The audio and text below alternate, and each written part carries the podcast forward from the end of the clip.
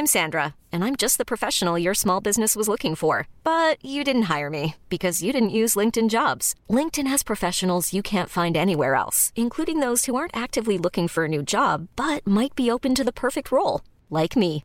In a given month, over 70% of LinkedIn users don't visit other leading job sites. So if you're not looking on LinkedIn, you'll miss out on great candidates like Sandra. Start hiring professionals like a professional. Post your free job on linkedin.com/achieve today. Porque el mundo actual no se entendería sin la economía y los negocios. Acompaña a Mario Maldonado, el columnista de negocios más joven y objetivo del periodismo financiero, en su programa Bitácora de Negocios.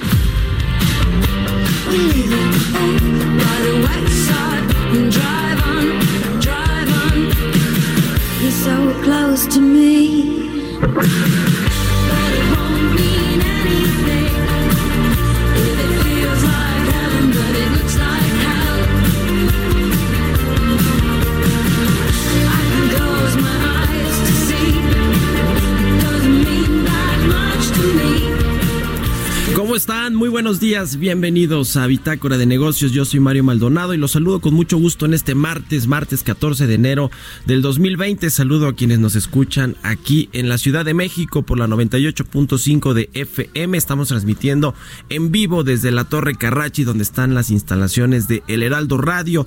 Saludo también con mucho gusto a quienes nos siguen en Guadalajara por la 100.3 de FM, en Tampico por la 92.5 y en Villahermosa, Tabasco a través de la 106.3 y en Acapulco por la 92.1 de FM también a partir ya de este 2020 en el Estado de México por la 540 de AM y por supuesto a quienes ven el streaming nos siguen a través de la página elheraldodemexico.com.mx ahí pueden seguirnos en vivo desde la cabina de El Heraldo Radio. Iniciamos el día ahora con esta canción que se llama Drive On de Antiros. El Reino Unido ha sido uno de los semilleros de grandes bandas en la historia de la música.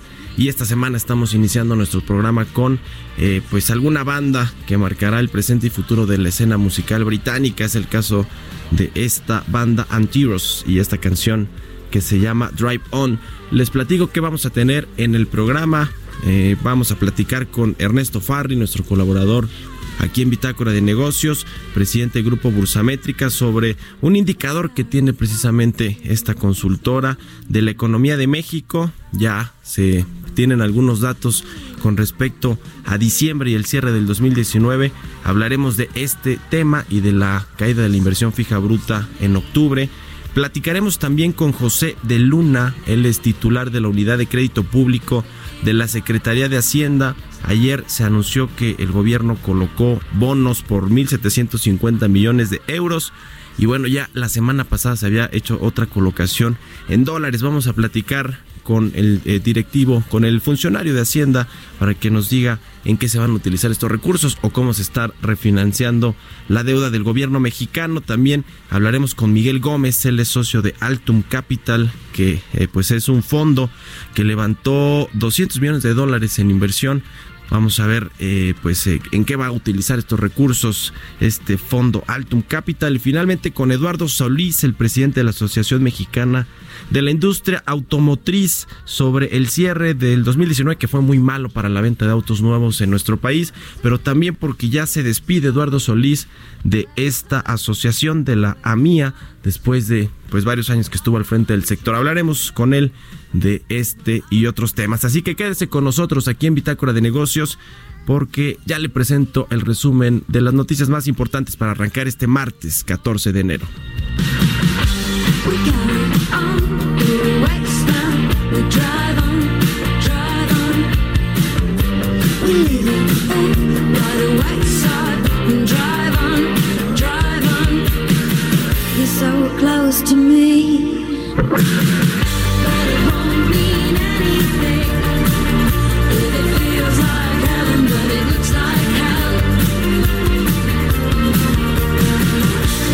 Close my eyes. El resumen. El gobierno de México aprovechó las condiciones favorables en los mercados internacionales y realizó este lunes una colocación de bonos por 1.750 millones de euros, con una tasa anual de 1.125% a 10 años. La Secretaría de Hacienda informó que esta es la tasa cupón más baja en su historia para bonos denominados en euros.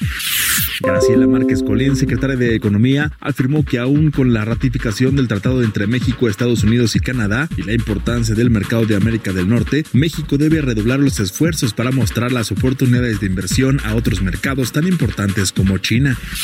La titular de la Secretaría de Energía, Rocío Nale, negó que la refinería de Dos Bocas en Tabasco esté financiada por dos bancos chinos, pues el proyecto se sustenta con recursos federales. Expuso que posiblemente las instituciones financieras dieron algún préstamo a alguna empresa o alguien bajo el concepto de trabajar en la obra.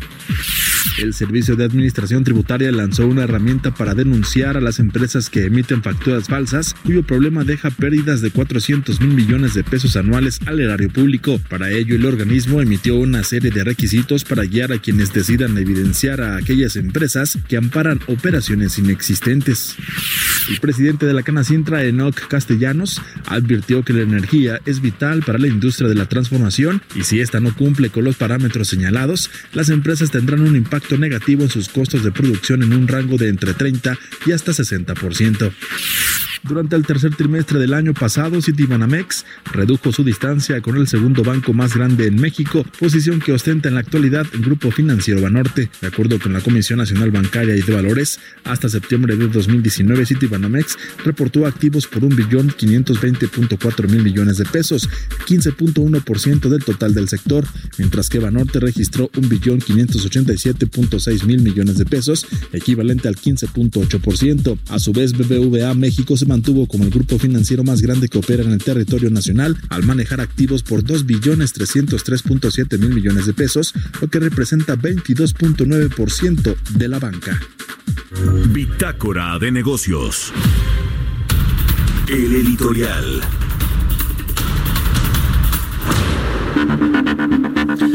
Bueno, pues uno de los principales proyectos que tiene la actual administración de Andrés Manuel López Obrador es, usted lo sabe, la refinería de Dos Bocas allá en Tabasco, la que prometió el presidente desde que era eh, pues de candidato y mucho más tiempo atrás él le prometió a sus paisanos que llevaría sea como sea una refinería eh, e inversión privada lo cierto es que bueno, ayer hubo un tema interesante con respecto al financiamiento de esta refinería.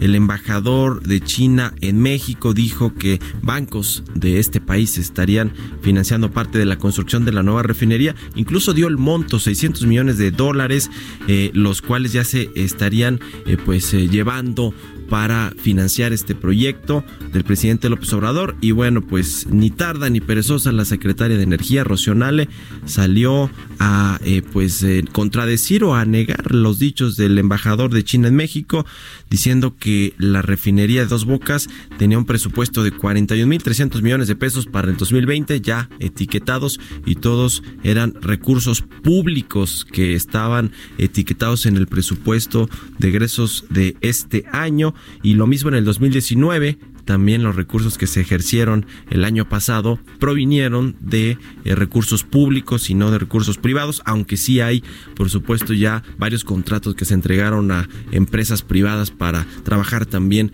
en la construcción de esta refinería.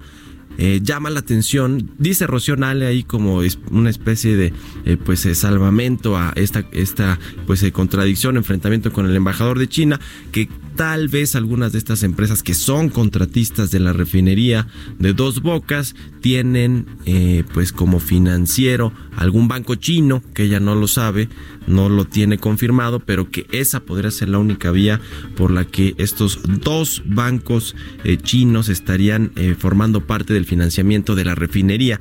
Bueno, pues eh, es una no una muy buena señal porque aquí lo que necesitamos en México es la inversión privada. Recuerde que ahora en febrero vienen este, estos anuncios de proyectos en energía, en petróleo, gas y electricidad, en los cuales va a participar la iniciativa privada.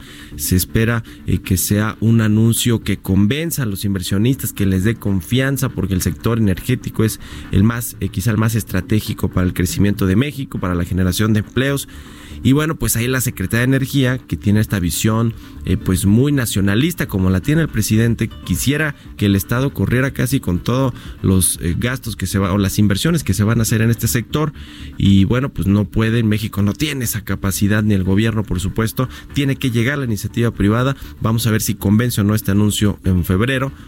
Eh, yo, yo lo que he escuchado de muchos empresarios que eh, pues están esperando este plan es que no se abran eh, muchos proyectos a la iniciativa privada como se como les gustaría, pero bueno, veremos con qué con qué nos sorprende para bien o para mal la Secretaría de Energía. Lo cierto es que ya en una pues primera instancia en este enfrentamiento, en este intercambio con el embajador de China, pues ahí nos deja ver el sesgo que tiene el gobierno en cuanto a que él quiere ser el rector de todos los grandes proyectos y quiere eh, pues financiarlos con los propios recursos y no con los de la iniciativa privada. Esto nos deja ver con las declaraciones que hizo ayer Rocionale. Bueno, vamos a esperar a febrero para dar ya pues un eh, veredicto final sobre si va a ser eh, finalmente un sexenio que va a permitir la inversión privada o no en el sector energético. Son las 6 con 11 minutos de la mañana. Estamos en El Heraldo Radio, en Bitácora de Negocios. Yo soy Mario Maldonado. Mercados bursátiles. Y ya llegó Roberto Aguilar, nuestro analista de mercados, aquí a la cabina de Lealdo Radio. ¿Cómo estás, mi querido Robert? Buenos días. ¿Qué tal, Mario? Muy buenos días. Fíjate que las bolsas estadounidenses de fiesta ayer, los principales índices bursátiles marcaron nuevos niveles récord, y esto como resultado de una combinación de las menores tensiones en Medio Oriente, la firma del acuerdo comercial, de la fase 1 del acuerdo comercial de Estados Unidos con China, que es mañana miércoles, aunque no se sabe todavía, o por lo menos no se han hecho públicos, los detalles de cómo quedó este primer, este primer acuerdo, y también el inicio de la temporada de reportes trimestrales que alentaron pues la compra de activos riesgosos. Además se sacó ayer el alza de acciones de empresas tecnológicas, que bueno, pues también eh, se esperaría que tuvieran buenos resultados en los siguientes días. Y en un acto de buena voluntad, el Departamento del Tesoro de Estados Unidos dijo que China ya no debería de ser designada o calificada como manipuladora de divisas. Y esto pues le da vuelta a los hallazgos encontrados en agosto, donde pues decían que el país justamente eh, asiático había afectado los mercados financieros.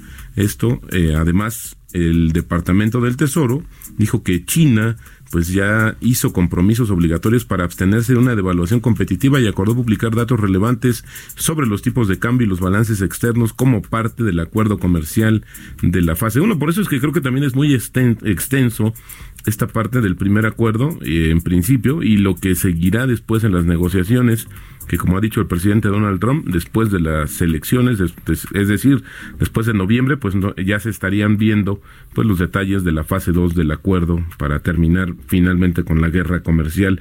Sin embargo, ayer los mercados europeos cayeron, fíjate, es interesante, arrastrados por las acciones automotrices.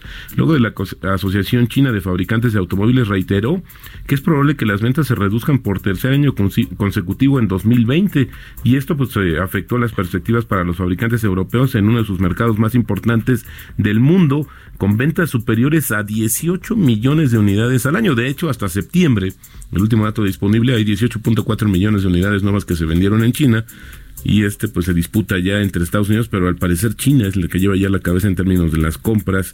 Y también otro dato que afectó fue que la economía británica creció en noviembre a un ritmo anual más bajo en más de siete años, lo que aumenta las expectativas de que el Banco de Inglaterra pues baje las tasas de interés a finales de este mes.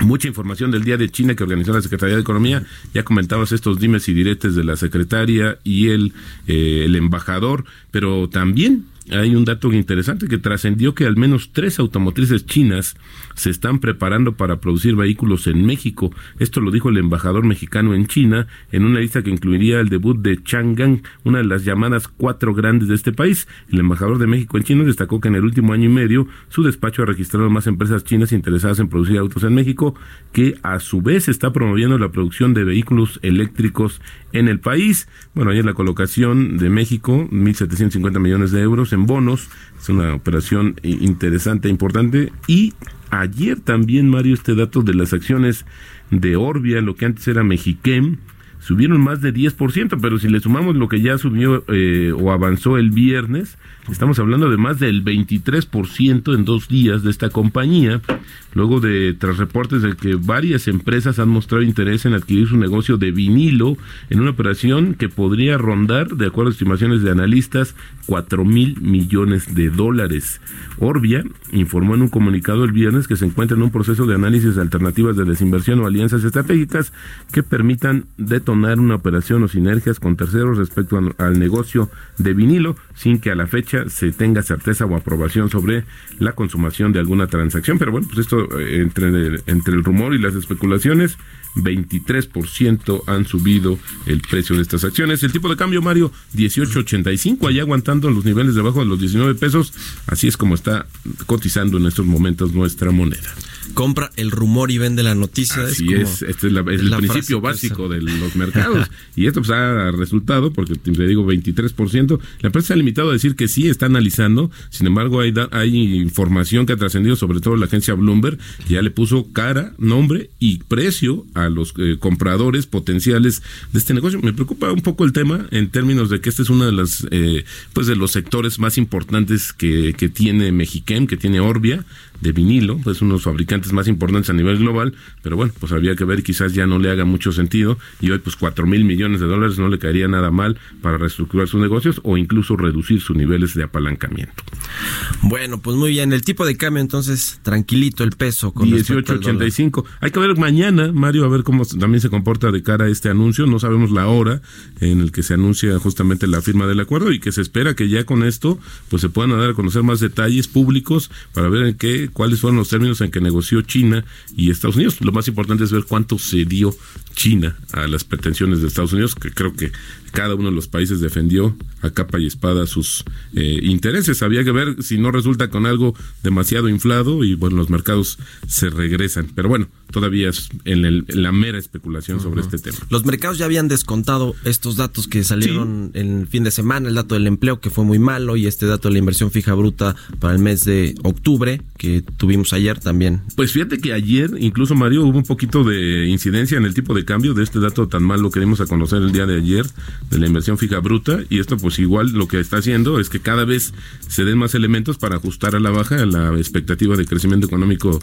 de México en 2019. Habíamos estado como planos en 0.0, pero ya hemos visto, insisto, pues ya el 0.2% de caída y yo creo que por ahí estaría la tónica, hay que esperar algunos días, pero pues desafortunadamente creo que va a ser un año perdido en términos económicos para México con estos estos datos. Y las colocaciones, Robert, finalmente, ¿qué, qué, qué- qué podemos decir al respecto? eso? Vamos a platicar al rato, ya les decía, con el titular de la unidad de crédito de, de la Secretaría de Hacienda, con José de Luna. Pero, a ver, eh, se hizo una colocación la, la semana pasada, La ¿no? semana Fue de 2.500 millones de dólares, una cosa así. Y ahora de 1.750 millones de euros. Eh, pues está mejorando, digamos, está refinanciando la deuda, está buscando mejores tasas, mejores plazos. Claro. Básicamente eso, ¿no? Así es. Está reestructurando. No es una estrategia, pues, de endeudamiento, ni mucho menos. Bueno, fíjate que no, pero si uno lo ve en términos netos, pues colocar le cuesta también al Sí. gobierno. O sea, a lo mejor no estamos viendo un gran gasto en ese sentido, pero sí aprovechando este apetito que tiene, había que ver. Eh, recordarás que la eh, justamente la semana pasada que platicamos de esta colocación eh, que comentabas, pues seis veces más fue en la demanda. De, Sí, sí, ¿no? sí. Es, es interesante, nos deja ver que hay apetito por ese tipo de, eh, de bonos a una tasa del 4.5%, por, eh, así fue como se colocó en dólares, y bueno, pues ahora ver esta tasa a cómo se habrá vendido, pero yo creo que en México no tendría problemas con eso, el problema sería incluso que tú vieras que se estuviera pidiendo nueva, nueva deuda. Sí. Esto que está haciendo son procesos de reestructuración para cubrir los requerimientos. Eh, el tema es que con la colocación anterior nos habían hecho que ya estaban cubiertos los requerimientos de este año, y en el boletín de ayer de Hacienda vuelven a decir que es para los requerimientos de este año. De este año. Había Bueno. que ver si ya en realidad se acabaron. Sí. Algo de, eso cubrir. están haciendo también con Pemex, ¿no? Tratar Sí. de mejorar el perfil financiero. Exactamente. Ahí es un poco más complicado. Es más Eso complicado, sí. sí. la empresa petrolera más endeudada del mundo, ni más ni menos. Gracias, Robert. Al contrario, muy buenos días. 6 con 20 minutos. Mario Maldonado en Bitácora de Negocios. Bueno, vamos a charlar ahora con Ernesto O'Farrill, él es presidente del Grupo Bursamétrica. ¿Cómo estás, Ernesto? Muy buenos días. ¿Qué tal? Muy buenos días, ¿cómo nos va? Todo bien, pues ¿qué nos cuenta su indicador bursamétrica de la economía mexicana? Bueno, ya tuvimos ahí algunos datos eh, para el, cierre de 2019 en términos de empleo, el de la inversión fija bruta para octubre. Este indicador que ustedes eh, tienen, ¿qué, ¿qué nos dice, qué arroja Ernesto? Sí, contamos con tres indicadores. El más oportuno de ellos se le denominamos el IREM, Índice Bursamétrica de la Economía Mexicana, y normalmente lo publicamos los días 10 de cada mes. En este caso publicamos el 10 de enero el correspondiente al mes de diciembre del año pasado. O sea, son, son las cifras que, que podemos estimar de cuánto pudo haber crecido la economía mexicana en el mes de diciembre. Y pues siendo el último mes del año, pues a su vez nos lleva a una estimación de cuánto pudo haber sido el crecimiento, o en este caso la contracción de la economía en todo el año, ¿no? Eh, son datos estimados, no son, no son datos eh, definitivos ni oficiales del INEGI, sino son nuestras estimaciones de por dónde pueden salir los datos. ¿Qué es lo que nos dice el mes de diciembre? Muy probablemente vamos a tener una contracción, de acuerdo a nuestros números, de más del 1% en el IGAE de diciembre, 1% anual. Y esto, pues quizás eh, para alguien que nos está escuchando no se oiga muy drástico, pero bueno, pues es que a lo largo de todo el año las cifras de lo que se denominó estancamiento sean caídas del IGAE del menos punto uno o menos punto dos por ciento anual. Ahora estamos hablando de más de uno por ciento. Y si combinamos esta estimación con los datos que ya conocemos, el último dato de IGAE que conocimos fue el de octubre, menos punto siete. Nuestra estimación de noviembre es que pudiera estar cercano a cero, incluso positivo, porque las ventas de las cadenas comerciales por la, campaña del Buen Fin fueron muy altas y eso puede ser que el IGAE de noviembre no venga tan mal. Pero pues la contraparte pues, la tienes en, en diciembre. Es, probable que el cuarto trimestre sea negativo en, ya andamos estimando menos punto cinco, menos punto seis por ciento anual. Y con eso todo el año podría andar entre el menos punto dos, punto tres que acaba de mencionar Jesús para uh -huh. el, el, año pasado, ¿no? Sí. Y, y bueno, pues estas cifras se corroboran con precisamente las, las dos variables que acaban de comentar ustedes. La cifra de la caída de la inversión fija bruta de octubre es pues ya de, de preocupación, ¿no? 8.7% anual, pero además está cayendo más ahora la inversión en maquinaria y equipo que la inversión en construcción. Sí. Que, que quiere decir que pues este la, la creación de riqueza, ¿no? De, en, en, cuanto a producción manufacturera, pues viene para abajo, es nuestra economía exportadora, que pues depende del mercado externo, del, mercado americano principalmente, y bueno, pues este, estamos viendo que también se está debilitando, ¿no? Como, como se ven las cifras de la industria automotriz. Uh -huh. Y para 2020, ¿cómo se ve el panorama? Tú escribes ahí en el financiero, Ernesto, el balance de riesgos para este año que inicia. Eh, ¿Cómo se ve sobre todo en términos de, de lo que ya, los datos que ya eh, vimos del empleo y de la inversión fija bruta, que quizá fueron un poquito más malos de lo que se eh, presupuestaba? ¿Cómo va a afectarle esto al crecimiento eh, para el, el, 2020 y sobre todo las expectativas? ¿no? El gobierno tiene una expectativa de un crecimiento de 2%, pero el consenso de los analistas del mercado pues lo tiene entre 1, 1.3, 1.5 máximo. Sí. Estas cifras que se han dado a conocer del empleo, el recorte de puestos de trabajo que hubo en diciembre es espectacular, ¿no? De miedo tres, más de 380 mil plazas recortadas en un solo mes. Siempre en diciembre hay un recorte, pero de 150 mil, 200 mil plazas, esos 380 mil puestos recortados en diciembre. Y lo que estamos viendo en inversión fija bruta, o lo que nos está diciendo este indicador IBEM para diciembre, eh, ya nos están asomando más bien a una recesión y no a un estancamiento. O sea, en lugar de crecimiento cero, ya, ya ya nos estamos yendo hacia los negativos, ¿no?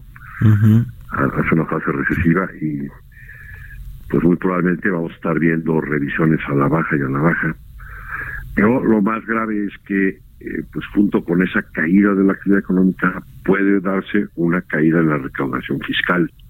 Y eso nos puede llevar a una revisión a la baja en las calificaciones, tanto de Pemex, que ya es prácticamente un hecho, como de la deuda soberana. El gobierno tiene todavía una oportunidad de oro, me parece que es la última, que para este mes de febrero ha prometido presentar proyectos de inversión en el sector de energía.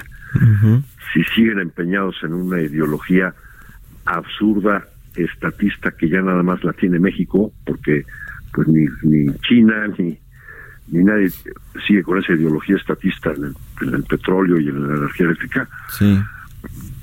Pues eh, esta economía se va a recesión y va a ser muy complicada la situación de este gobierno para las elecciones intermedias del 2021. Ujú. Si el gobierno recapacita y, y, pues eh, alienta la inversión, puede corregir el rumbo todavía. La última llamada para la inversión privada y la generación de confianza, de señales de Así confianza para la inversión. Pues ojalá, Así ojalá de verdad que la última llamada. que la última llamada que sea que sea un, un- un- un anuncio que realmente incluya la iniciativa privada y que sea del tamaño que tenga que ser para un sector tan estratégico como es el de energía. Pues ojalá que acá lo podamos platicar, mi querido Ernesto Ofarril, presidente de Bursamétrica. Gracias por, por habernos tomado la llamada como siempre. Gracias a ustedes, Mario. Un abrazo, buenos días. Son las 6 con 26 minutos. Vamos a hacer una pausa. Regresamos con más a Bitácora de Negocios. Continuamos en un momento con la información más relevante del mundo financiero en Bitácora de Negocios con Mario Maldonado. Regresamos. Estamos de vuelta en Bitácora de Negocios con Mario Maldonado. Entrevista. De regreso en Bitácora de Negocios. Vamos a platicar ahora con José de Luna, él es titular de la Unidad de Crédito Público de la Secretaría de Hacienda sobre estas eh, colocaciones de deuda, de bonos de deuda del gobierno que se hicieron recientemente. ¿Cómo estás, José? Muy buenos días, gracias por tomarnos la llamada. Buenos días, Mario. Muchas gracias por invitarme y con todo gusto estoy aquí. Bienvenido, gracias José. Oye, pues eh, a ver, ayer anunciaron esta colocación de bonos por 1.750 millones de euros eh, en los mercados internacionales. Se hizo esta colocación con una tasa anual de 1.125% a 10 años. El- la semana pasada anunciaron otra colocación de 2.300 millones de dólares. Igual, eh, pues es un bono de referencia a 10 años que vence en 2030. Platícanos un poco, eh, si quieres, de este que, de que anunciaron ayer de 1.750 millones, las condiciones, eh, por qué los inversionistas están pues eh, interesados en eh, comprar bonos de deuda del- de México. Sí, muchas gracias. Pues mira, efectivamente, lo que nosotros hicimos fue aprovechar las buenas condiciones que existen en los mercados internacionales. Actualmente, pues las tasas de interés están muy bajas y nosotros pues queríamos aprovechar este entorno positivo para colocar deuda en euros que nos permitiera refinanciar deuda existente, es decir, no estamos incrementando el saldo total de la deuda, pero sí estamos eh, colocando deuda nueva para pagar deuda vieja. La deuda vieja era más cara y tenía plazos eh, de vencimiento más cortos. Entonces, al hacer este tipo de operaciones, nosotros logramos bajar el costo del servicio de la deuda y al mismo tiempo aplazar el vencimiento o llevarlo a vencimiento mucho más largos. Y eso le da pues mucho mayor margen de maniobra al gobierno federal. En el caso de la eh, de la col- colocación de ayer, yo quisiera destacar que logramos la tasa de interés, o bueno, como se le conoce aquí, la tasa cupón más baja que haya tenido México. Y este es un hecho muy significativo, porque ello demuestra, número uno, pues que existe una enorme confianza de parte de los grandes inversionistas inter- internacionales que participan en las operaciones de euros, en el gobierno mexicano, en, las poli- en la política económica, en la solidez de las finanzas públicas. Y eso precisamente, pues dado que había mucha confianza, eso se reflejó en una fuerte demanda de los bonos y eso también nos permitió a nosotros reducir aún más el costo que teníamos previsto pagar para esta emisión. Entonces, pues para nosotros ha sido muy satisfactorio empezar el año pudiendo bajar el costo de la deuda tanto en euros como en eh, como en dólares, que fue lo que hicimos la semana pasada.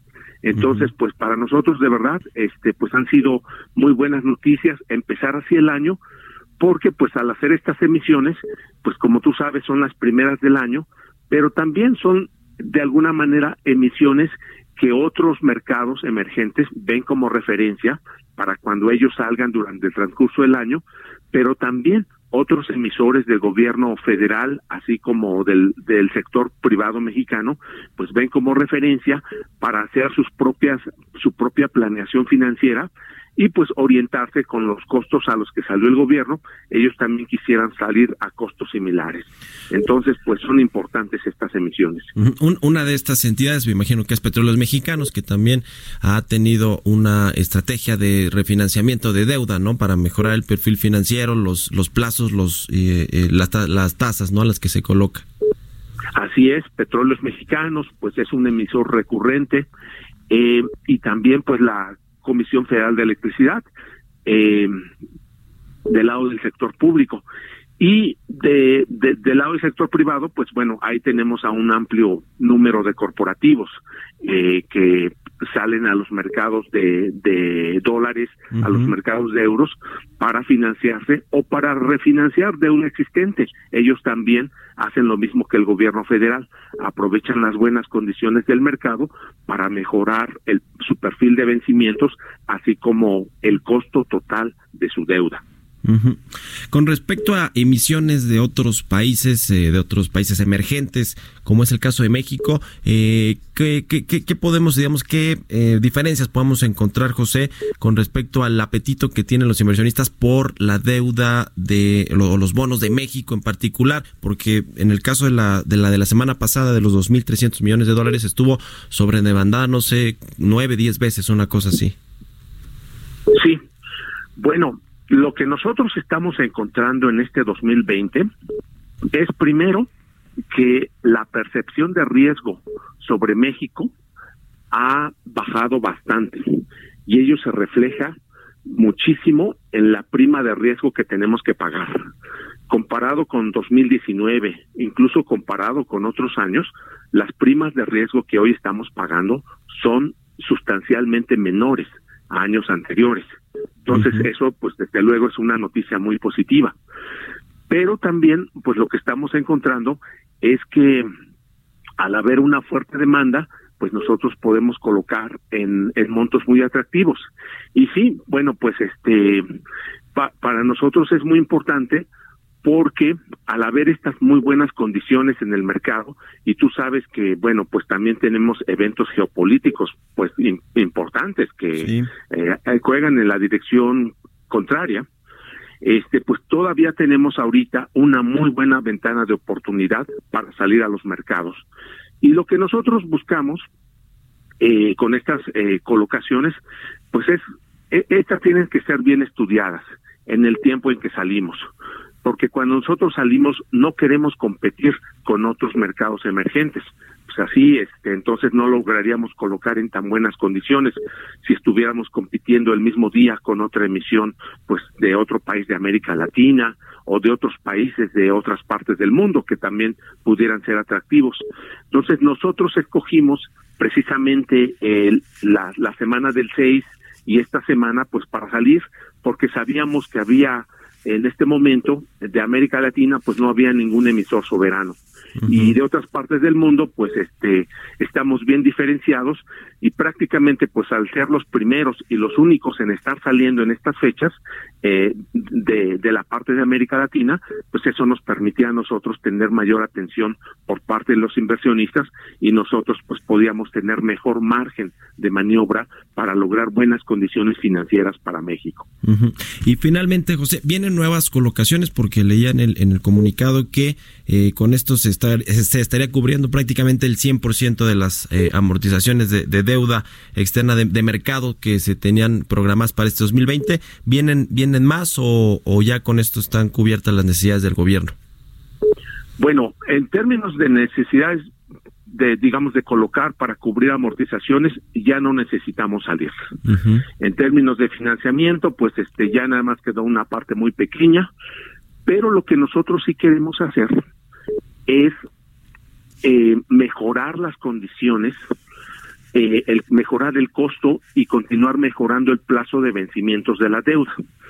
Entonces, pues vamos a continuar monitoreando las condiciones en los mercados y si existe una buena oportunidad que nos permita reducir el costo de la deuda existente, pues a lo mejor sí salimos, pero salía, pero es a refinanciar. O sea, y pues también si podemos, este, deuda que tengamos ya de corto plazo, eh, ampliarla a largo plazo sin incrementar su costo, pues a lo mejor sí salimos, ¿eh? Entonces, este, no descartamos porque pues las condiciones eh, financieras pues son son atractivas y al final pues lo que queremos es continuar ahorrando recursos. Pues sí, buscando, buscando mejores eh, tasas y plazos. Muchas gracias, José de Luna, titular de la Unidad de Crédito de la Secretaría de Hacienda, por habernos tomado la llamada. No, gracias a ti y estoy a tus órdenes. Muy buenos días y buen inicio de este 2020. Son las 6 con 39 minutos de la mañana. Mario Maldonado en Bitácora de Negocios.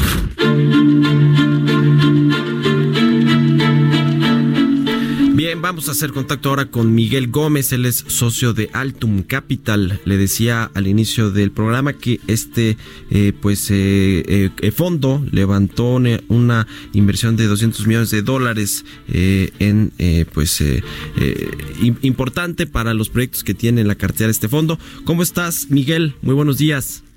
Mario, muy buenos días. Muchos saludos a ti y a todo tu auditorio. Un gusto saludarlos. Gracias, igualmente feliz inicio de, eh, de año. Oye, pues a ver, anunciaron esta, eh, pues, eh, est- ustedes son un fondo especializado en, en estructuración de deuda, ¿no? De deuda privada aquí en, en México. Y bueno, pues eh, tienen este, eh, pues, anuncio de 200 millones de dólares en un, en un nuevo fondo de deuda, ¿no? Cuéntanos un poquito de qué se trata. Claro que sí, Mario. Y antes que nada, efectivamente somos un fondo que ofrece crédito estructurado para empresas medianas en México, tanto para instituciones financieras no bancarias como para empresas medianas en directo en diferentes sectores. Desde hace más de cinco años hemos operado un fondo en pesos mexicanos que ha hecho cerca de 95, 97 operaciones en, en su historia y acabamos de lanzar un segundo fondo que es en dólares para empresas que exportan o tienen eh, negocios que cuentan con ingresos en dólares. Este es el segundo fondo que acabamos de lanzar, que es por 200 millones de dólares, en el que participan con nosotros eh, dos eh, inversionistas importantes. El primero de ellos es Apollo Global Management, que está en todo el mundo y es el líder en, en deuda privada a nivel mundial, administrando más de 300 billones de dólares. Y también Invex, Banco Mexicano, una de sus filiales que está participando con nosotros en esta estrategia, al igual que otros inversionistas que han estado en Altum en los últimos cinco años. ¿Cómo se ve el panorama del mercado de deuda privada en, en México para este 2020 y yo te diría pues para el mediano plazo, quizá para el resto del sexenio actual? Eh, ¿ven, ¿Ven buenas perspectivas en este, digo, tomando en cuenta los factores que hay en, en el contexto internacional, pero también en el contexto de México, ¿no? Las políticas públicas, la inversión privada, los datos recientes que hemos tenido, algunos indicadores que no van bien, la proyección de crecimiento, etcétera. ¿Cómo se ve el mercado? Sí, Mario, como, como debes saber, en, en México existe desde hace, pues, eh, no pocos años, sino ya un par de décadas, un rezago importante en la penetración de crédito en el país. México tiene una penetración de crédito cercana al 33-34% como porcentaje del PIB, lo cual se compara eh, con, pues un, un, rezago significativo comparado no con países desarrollados, sino también con otros países emergentes. Esto hace que el mercado de deuda sea atractivo para invertir, porque las empresas medianas eh, pues eh, necesitan crédito para para operar sus negocios, a veces eh, contar con líneas de crédito de mayor plazo, que es lo que puede ofrecer Altum, eh, con soluciones hechas a la medida, donde nosotros eh, utilizamos como colateral eh, los ingresos de los negocios a los que se dedican, eh, de manera que pues sí hay apetito de crédito. eh, nosotros eh, hemos estado muy activos, te digo, en los últimos cinco años y lo vemos lo vemos atractivo también para para las empresas exportadoras que a veces no cuentan con con líneas bancarias eh, accesibles y que fondos como los como los eh, los que ofrece Altum les vienen muy bien en, en este mercado y lo vemos igual para el mediano y largo plazo. ¿Cuáles son el tipo de empresas o sectores a los que están eh, pues eh, más dirigidos en, este nuevo fondo de, de deuda privada de 200 millones de dólares? Sí, este, el, fondo en dólares eh, se enfoca mucho en manufactura, exportación, también en el sector de agronegocios, también en turismo y también en servicios de energía. Eh, son sectores que están muy dolarizados en el país y esto esto es algo que, que aplica de, de- una forma pues eh, eh, muy oportuna a, a estos sectores en, en el fondo que tenemos en dólares, Mario. Eh, eh, precisamente hablando del sector en- energético, viene un anuncio en febrero de proyectos en, en energía, en, en petróleo, gas, electricidad, en los que se va a permitir la entrada de la inversión privada.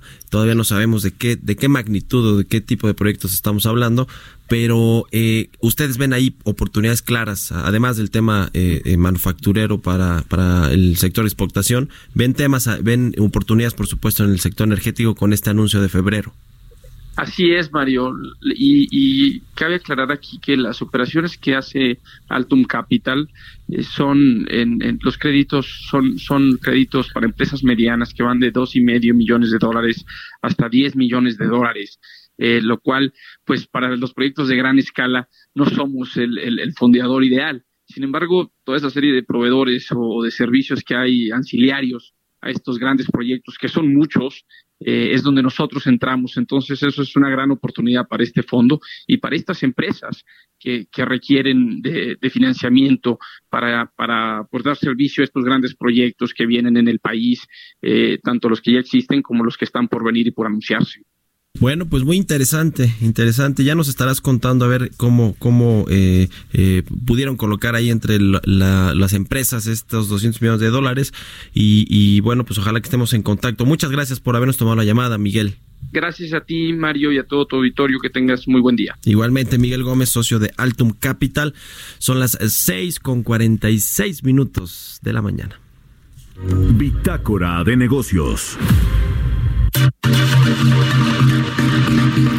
Y bueno, pues vamos a platicar ahora, le, le habíamos comentado con Eduardo Solís, el presidente de la Asociación Mexicana de la Industria Automotriz, eh, que bueno, pues me imagino ahora ha tenido muchas solicitudes de entrevista respecto pues a, los datos del 2019 para la venta de autos nuevos en México, pero eh, eh, bueno, pues eh, también los datos a, a- noviembre en particular, pero también pues porque anunció que va a dejar la eh, pre- presidencia de la mía. ¿Cómo estás, querido Eduardo? Muy buenos días. Muy buenos días, con el gusto de saludarte y por supuesto a tu amable auditorio. Gracias. Oye, Eduardo, pues platícanos primero de los de los datos de, eh, de vehículos, eh, de la venta de vehículos nuevos en México.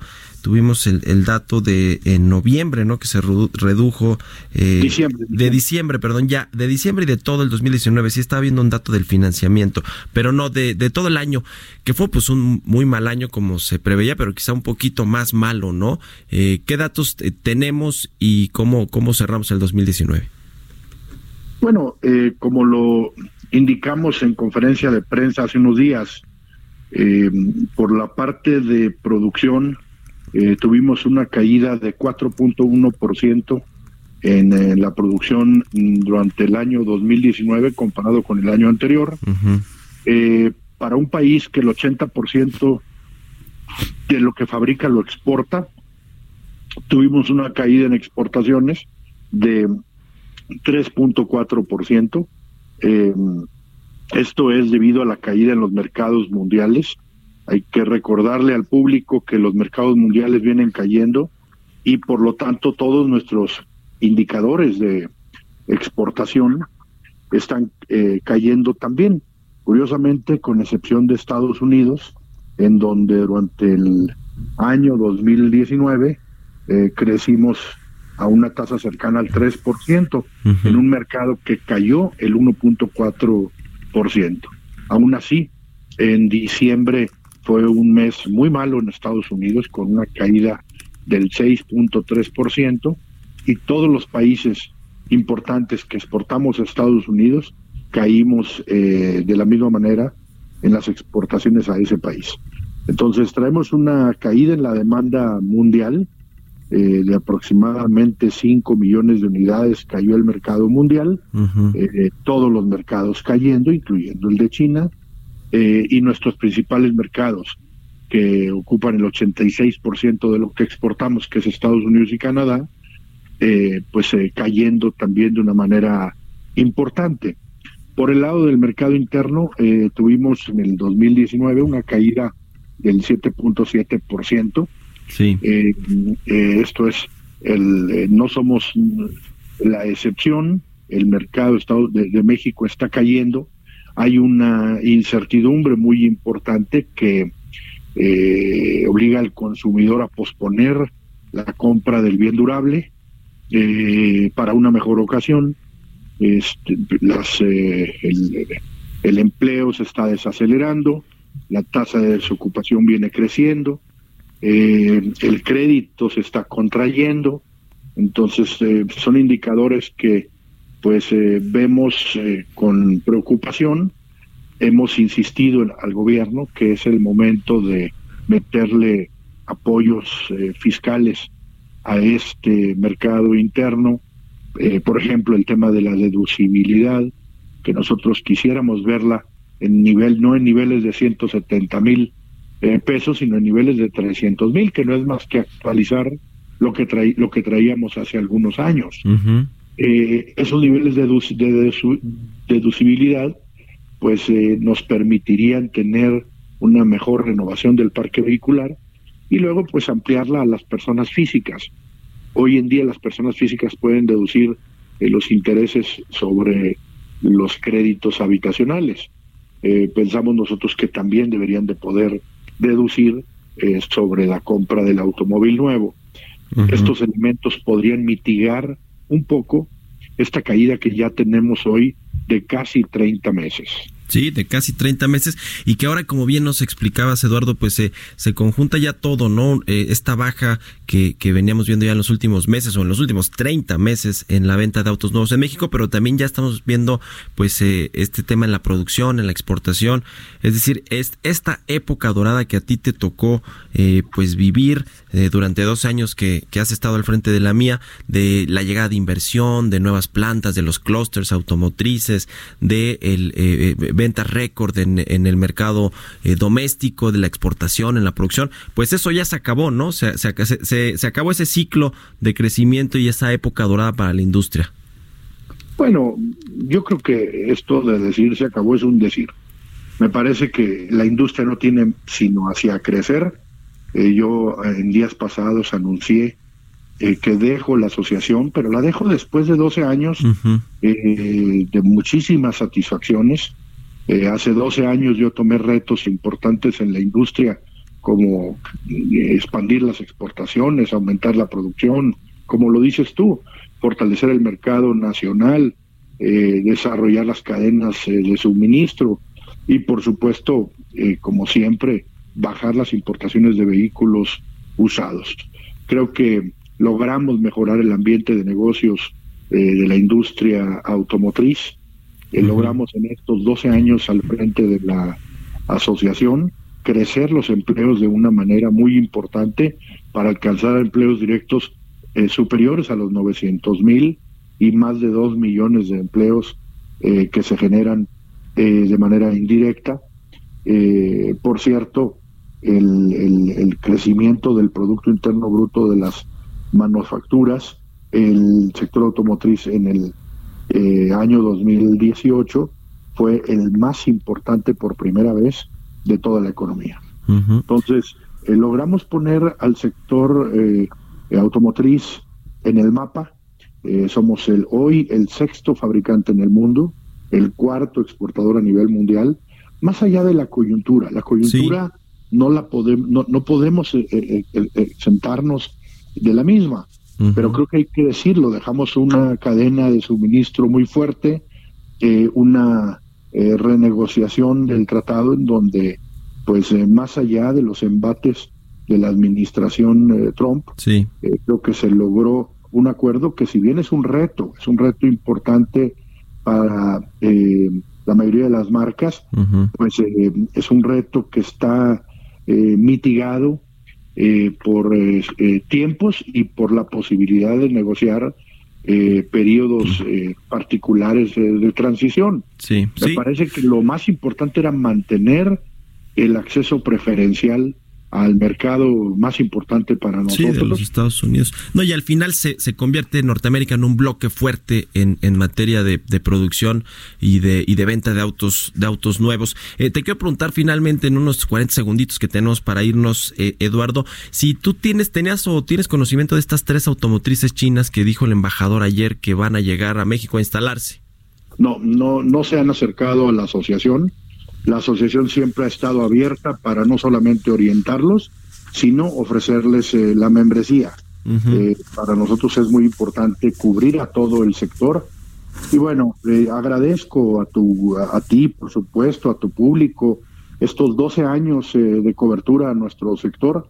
Arrieros somos y en el camino andamos, vamos a seguir, vamos a expertise en este sector y en los temas de comercio internacional. Obligadamente me van a mantener en los micrófonos, pero Sí. ya será en otra etapa de mi vida. Muy bien, pues todo lo mejor eh, para ti, Eduardo, y gracias por, pues por estos eh, años en los que nos has tomado la entrevista y nos has explicado de la industria automotriz. Enhorabuena y pues todo lo mejor para ti. Al contrario, gracias a ti, un abrazo y por supuesto, como siempre, a tu amable auditorio. Igualmente, Eduardo Solís, presidente de la Asociación Mexicana de la Industria Automotriz. Con esto llegamos al final de Bitácora de Negocios. Le agradezco mucho a usted que nos haya acompañado este día. Lo dejo ahora en los micrófonos con Sergio Sarmiento y Guadalupe Juárez y nosotros nos escuchamos mañana en punto de las 6 de la mañana. Muy buenos días.